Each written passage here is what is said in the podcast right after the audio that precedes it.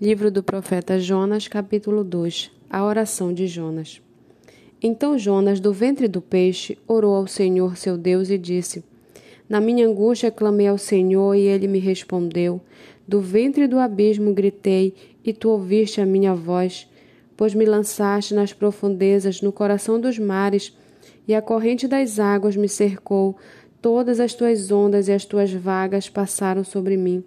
Então eu disse: Estou excluído da tua presença. Será que tornarei a ver o teu santo templo?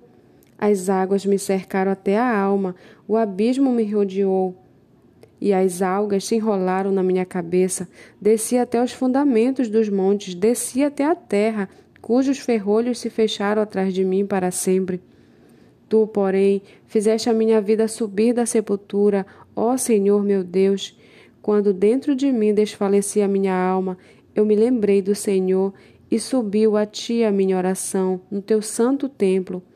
Os que adoram ídolos vãos abandonam aquele que lhes é misericordioso, mas com a voz do agradecimento eu te oferecerei sacrifícios, o que prometi cumprirei. Ao Senhor pertence a salvação. E o Senhor falou ao peixe, e este vomitou Jonas na terra.